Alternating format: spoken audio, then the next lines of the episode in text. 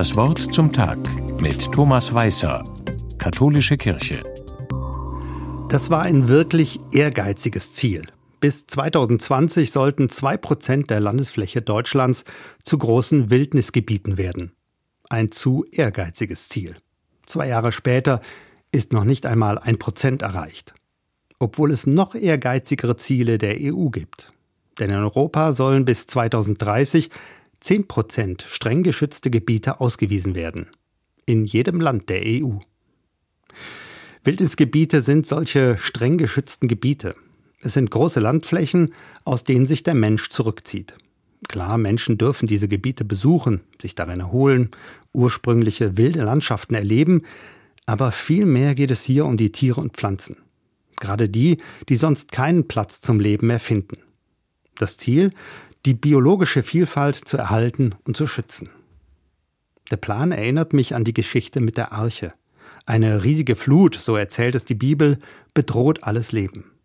Da baut Noah ein unglaublich großes Schiff und bringt die ganze Vielfalt der Welt darin unter. Und tatsächlich, die gesamte Erde wird überflutet. Und Noah rettet Menschen und Tiere. Und als das Wasser wieder zurückgeht, da öffnet sich die Arche. Und auf der Erde beginnt das Leben neu. Heute sind die Wildnisgebiete unzählige kleine Archen. Warum aber überhaupt sollen wir Tiere und Pflanzen, Pilze und Mikroorganismen schützen? Ich halte mich da an die biblischen Texte. Sie erzählen von einer Schöpfung, in der alles, was lebt, einen Platz haben darf. Statt einer Vorherrschaft des Menschen gibt es hier ein Miteinander des Lebendigen.